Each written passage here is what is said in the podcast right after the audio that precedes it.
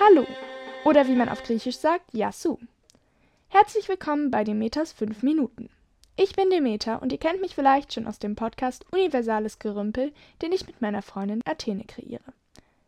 Hier in diesem Podcast dreht sich jedoch alles um das Thema griechische Gottheiten, Sagen und Ereignisse, die den Glauben an die polytheistische griechische Götterwelt ausmachen.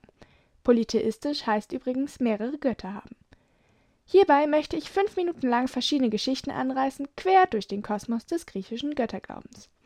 Ich mache das hier aber auch alles nur aus Spaß und Interesse an dem Thema und ich arbeite nicht auf wissenschaftlicher Basis. Außerdem gibt es von vielen Geschichten verschiedene Überlieferungen und es kann natürlich sein, dass ich hier Dinge erkläre, die ihr vielleicht schon mal anders gehört habt. Jetzt wünsche ich erstmal viel Spaß bei Demeters 5 Minuten.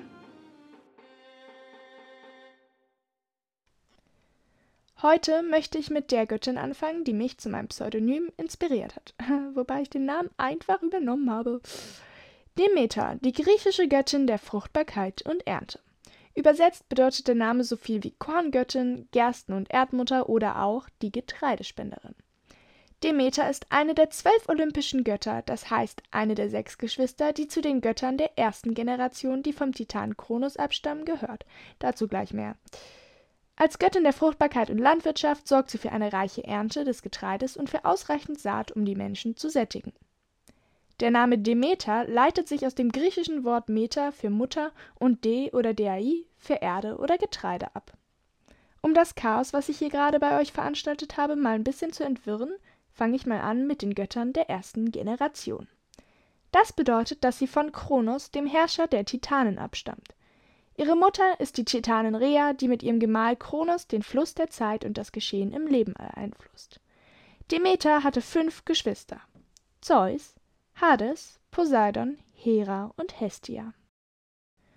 Die Geburt der Götter ist eigentlich eine Geschichte für sich, und trotzdem will ich euch hier einen Teil davon erzählen.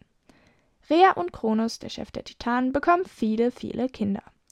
Rhea ist das erste Mal schwanger und bringt ein kleines Mädchen auf die Welt. Mein Herr und Gemahl, das ist unsere Tochter Hestia.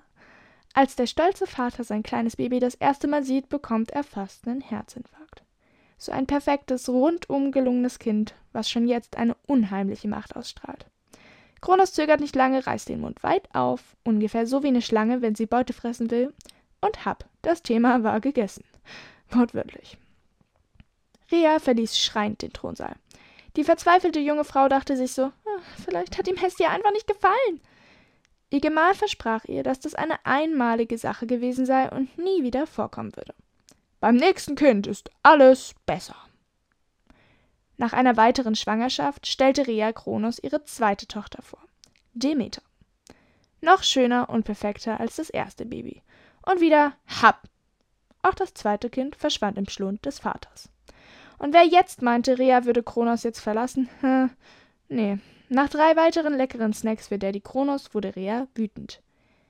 Ihren nächsten Sohn Zeus brachte sie weit entfernt zur Welt und ließ ihn dort in Obhut von Dryaden, den sanften Wesen der Wälder. Jahre später war Zeus zu einem jungen, hübschen Mann herangewachsen. Rea befahl ihm, als Mundschenk im Palast von Kronos zu arbeiten. Er stellte sich also vor und bekam die Stelle sofort. Zeus organisierte eine Trinkparty und Kronos trank dort eine Mixtur, die Zeus extra für ihn angefertigt hatte. Die Mixtur drehte seinen Magen um und Kronos kotzte. Er kotzte, was das Zeug hielt. Und heraus kamen fünf Götter und ein Stein. Die erste Generation der Götter war geboren. Jedem Gott wurde nun sein Aufgabengebiet zugeteilt, und Demeter wurde zur Göttin der Fruchtbarkeit ernannt und war fortan mit einer Blume und Getreideähren abgebildet. Von Anfang an wurde die junge Göttin oft angebaggert, und das nicht von irgendwem, sondern von ihren Brüdern Poseidon, Hades und Zeus. Der neue Herrscher des Himmels zeugte letztendlich ein Kind mit seiner Schwester Demeter. Das muss man sich mal vorstellen. Die Tochter von Demeter wurde zuerst Chore genannt, was übersetzt so viel wie Mädchen hieß. Jo, richtig kreativ. Später wurde sie dann aufgrund ihrer Schönheit in Persephone umbenannt und ist als der immer wiederkehrende Frühling bekannt. Übrigens hatte Demeter auch einen Sohn mit Poseidon. Sie hatte sich vor der Flucht vor ihren flirtenden Brüdern als Pferd in eine Herde gemischt, der Gott des Meeres hatte das aber durchschaut. Auch er verwandelte sich in einen Hengst und zeugte somit seiner Schwester Zwillinge. Sehr viel später findet sie dann ihre wahre Liebe, Iasion, mit welchem sie weitere Kinder hat. Man könnte meinen, ihr Leben besteht nur aus Kinderkriegen, aber ihr werdet in weiteren Folgen merken, dass die Fortpflanzung bei den Göttern hoch auf der Tagesordnung stand. So, jetzt habe ich mehr als fünf Minuten über Demeters Geburt, ihr Liebesleben und ihre verrückte Familie gelabert und hoffe natürlich, dass ihr jetzt einen kleinen Eindruck vom Leben meiner Lieblingsgöttin habt. Natürlich bin ich hier teilweise ganz schön vom Thema abgekommen, aber ich denke, diese grundlegenden Infos waren an dieser Stelle vielleicht ganz gut, vor allem wenn ihr euch noch nicht wirklich mit der griechischen Götterwelt befasst habt. Ich freue mich, wenn ihr auch bei der nächsten Folge dabei seid, wenn es wieder einmal fünf Minuten lang Infos über Griechenlands Glauben gibt. Demeters fünf Minuten.